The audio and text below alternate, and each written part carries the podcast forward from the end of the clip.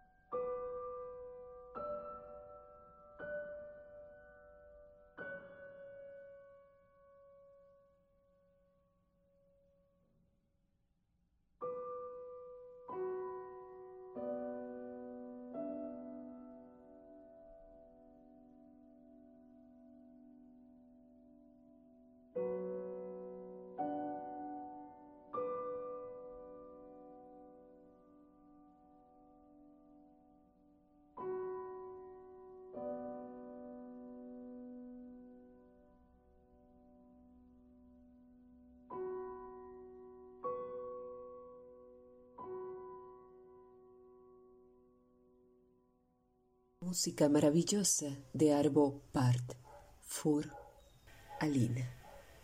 Doctor en Filología Románica y licenciado en Filología Hispánica, especialista en estudio del desplazamiento, la frontera y el exilio en la poesía contemporánea. Poeta y artista visual. Menciono algunos de sus poemarios publicados: Cuaderno del guardabosque, El viaje, Territorio en penumbra, Almendra e intemperie. Su obra ha sido traducida al rumano, inglés, portugués, catalán, gallego, francés, chino, entre otros. Participa asiduamente en encuentros nacionales e internacionales de poesía. Hola, amigos y amigas de Emergente. Soy Wendy Alvarado y tengo el enorme placer de contarles que tenemos en este espacio al grande de las letras. Nos acompaña Luis Luna. Madrid, 1975. Y vamos a iniciar este espacio escuchándole leer su poesía de su libro Intemperie. De algún modo te acostumbras al hambre como se cede al frío, casi en la somnolencia de los convalecientes. Y sin embargo atesoras en la mano una cuchara, una cuchara con la que puedes ver la nube y tanta lluvia. Por eso, por la sed, a la que llamas horror u holocausto o puente astilla, o tal vez una flor de óxido y de herrumbre. Colocas la cuchara afuera y te comes el agua a dentelladas y te mojas la boca a la espera del resquebrajamiento, de la fisura que te ayude a ver, a contemplar más allá de la lluvia. Qué belleza, Luis Luna. Es un gran placer, un gran honor para mí y para nuestros radioescuchas tenerte en este espacio de emergente. Vamos a conversar de tu obra. Por ahí es donde quiero empezar, Luis, por supuesto. Hay ideas que obsesionan, sin lugar a dudas, y se convierten en temas centrales de la escritura.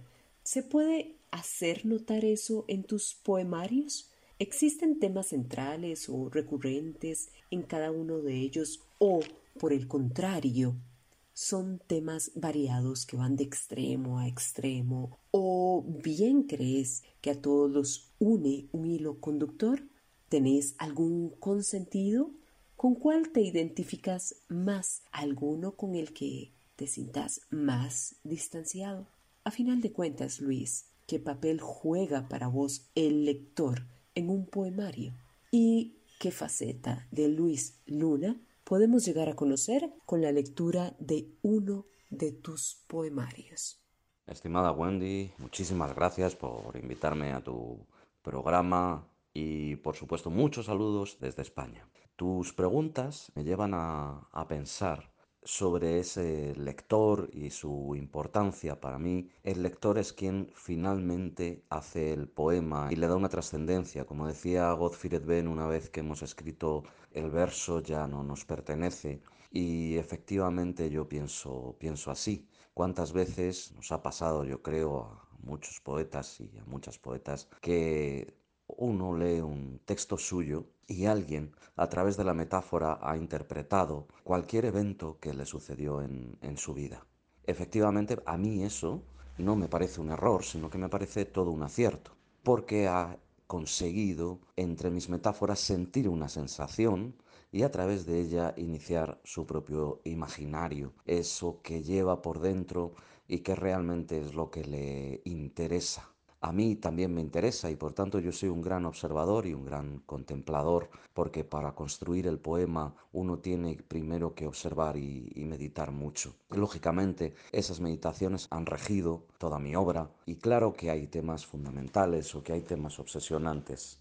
El tema omnipresente de mi obra es el dolor. Yo he dedicado mi poesía a los desfavorecidos, a quienes sufren, y no desde un modo, digamos, paternalista, sino intentando construir poemas donde yo siento esas sensaciones para luego transmitirlas a, a los demás.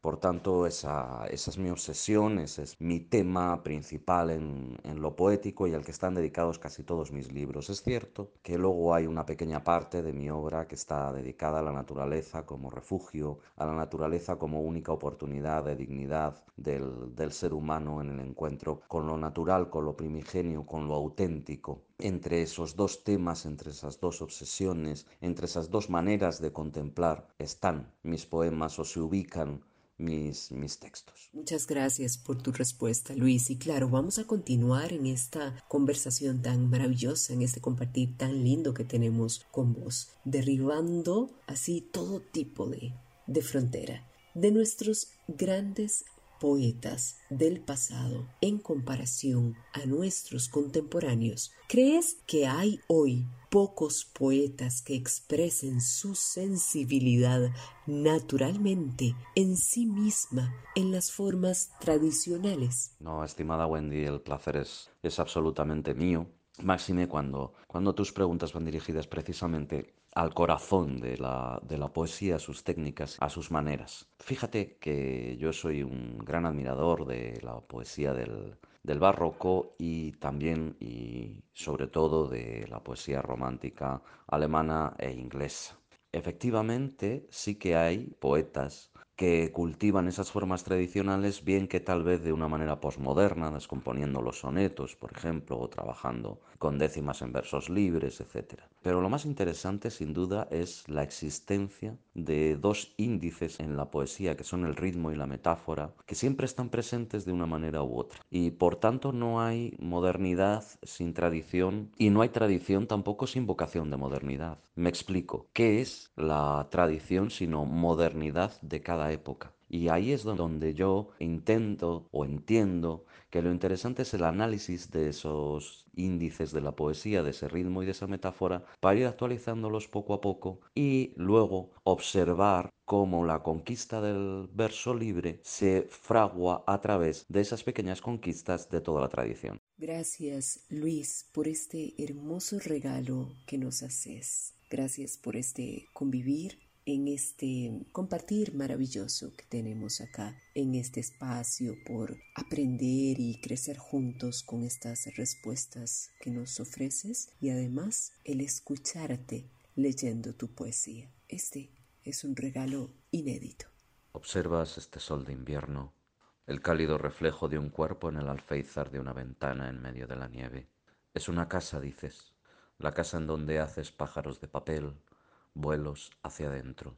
En esta casa escribes notas en papeles de seda, en papeles que luego se convierten en pájaros y se esparcen entre los abedules, entre las tejas verdes del pujo y la labor, y entre los cercados donde los animales pastan su alimento.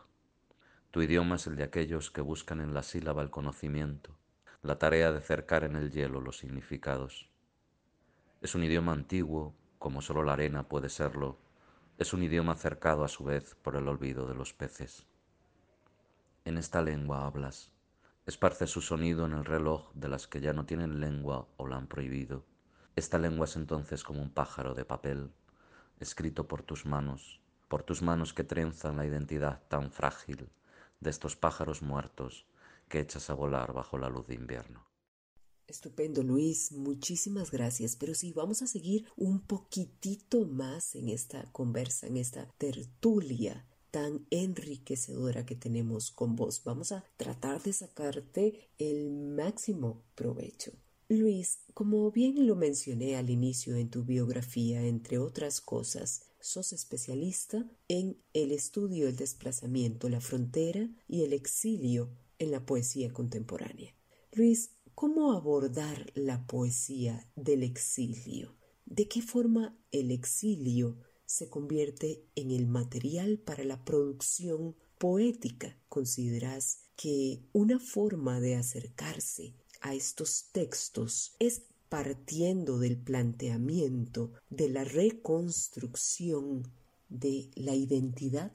Aquí podríamos estar hablando durante horas, ¿no? Pero como tú bien sabes, los tiempos son limitados y, y por tanto tendremos que ceñirnos a una, a una, respuesta que intente condensar todo eso. Fíjate que ya la mística sufí decía que los poetas y los filósofos siempre son aquellos extranjeros que se han retirado con sus palabras a otra parte. Es decir, que la condición de exilio, de migración del poeta parece que viene dada ya en su propia tarea porque necesita esa mirada extrañada sobre la realidad para poder acometerla y para poder convertirla en el mundo otro del poema. Lógicamente cuando esta condición además se junta con la condición personal del traslado de territorio, bien sea por cuestiones económicas, bien sea por otro tipo de cuestiones, nos vamos a encontrar con una doble repercusión. Y por tanto eso sí que repercute en la identidad, sí que repercute en los temas y sí que repercute sobre todo en esa forma de mirada que deja atrás un país que ya nunca será y se instala en un país que desafortunadamente y por muchos años que pasen y esa es la experiencia del exilio más común no le mm, insertan dentro de su canon literario. Ese desplazamiento por tanto es un desplazamiento vital y es un desplazamiento también que tiene que ver con lo intelectual, puesto que el sentido de pertenencia no existe, la tribu no acompaña y por tanto estamos en la errancia más absoluta. Eso lógicamente se caracteriza siempre en una forma de mirar distinta y tal vez en una esquirla de dolor presente en este tipo de poemas.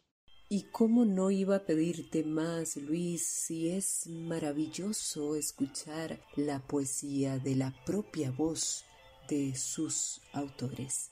Vamos a este tercer poema, este último poema que escuchamos de tu voz, del cuaderno del guardabosque. Gracias. Tiras la piedra al centro del estanque y no alcanza tu vista a ver los círculos. Lo que importa es la imagen que nace en tu memoria, la respuesta que vibra en el hueco vacío de tu mano.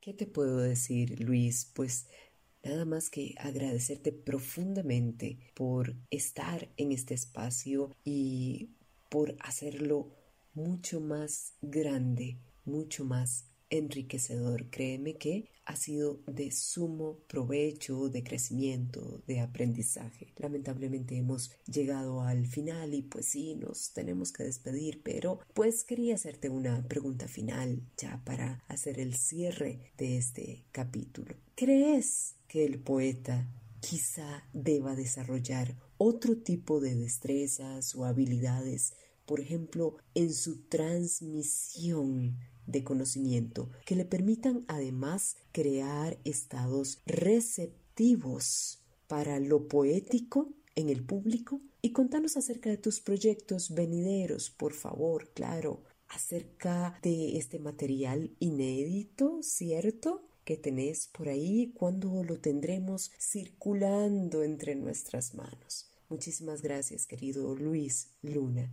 por toda tu luz. Abrazo muy sentido hasta nuestra querida España. Gracias por compartir con nosotros y nosotras en este espacio de emergente. Hasta pronto. Querida Wendy, bueno, lo que me preguntas es algo muy especial porque efectivamente el poeta tiene que desarrollar muchísimas habilidades puesto que su poesía puede versar sobre casi cualquier cosa. Por tanto, lo primero que tiene que hacer es conocer el lenguaje y sí, luego además tiene la sabiduría y la paciencia necesaria como para dedicarse a la docencia, como es, mi caso con Escuela de Escritores, con este máster que llevamos a cabo, pues tanto mejor y desde luego pues de esa manera tiene la oportunidad de, de ofrecer tal vez sus propios descubrimientos, sus escasos sin duda conocimientos, porque al final uno sabe que no sabe nada y que le queda tanto por leer y tanto por descubrir que siempre está al principio, pero en efecto llevarlo a los otros es una maravilla. Y fíjate que me cuenta sobre mis proyectos. Bueno, mi proyecto vital siempre es el arte, siempre es escribir. Ahora, efectivamente, ese material inédito pues está intentando convertirse en un, en un libro, en el libro En Ser, que forma parte de, mi trilogía sobre el dolor humano. Y además de ello, pues acabamos de terminar un corto sobre el poeta Dylan Thomas, un corto que se basa en el movimiento de la danza y en su simbología para llevarla a una sintaxis poética, en mi arte o mi oficio sombrío se llama. Y por supuesto vamos a seguir con la poesía escénica, con llevar tanto al cine como al teatro determinadas experiencias que tienen que ver con ese simbolismo. Querida Wendy, quería aprovechar para agradecerte tu infinita amabilidad. Gracias, gracias, gracias. Es un placer absoluto hablar contigo y un abrazo enorme. Siempre estamos juntos en la matria que es la lengua, en la hermandad que supone conversar a través de este lenguaje hermoso en el que habitamos. Un abrazo muy fuerte de nuevo. Y de este episodio, por supuesto que nos despedimos con más poesía, claro, como debe de ser, con poesía de este grande de las letras. Muchísimas gracias, Luis Luna. Y claro, la próxima semana nos encontramos en otro programa de Emergente. Hasta pronto. ¿Acaso no pueda irse? ¿Quién sabe que la ceniza permanece? ¿Quién sabe que la sangre permanece? Que el rastro de las heridas permanece hasta que todos lo olvidan. Y aunque sabes que la herida es finalmente un camino de la luz al interior. No puedes irte y olvidar. En ti, como en los árboles, deben pender los inviernos y los nombres, su consistencia de sal y de aguacero. Luis Luna, poema inédito del libro En Ser. Emergente, un programa en coproducción con Radio U, Universidad de Costa Rica.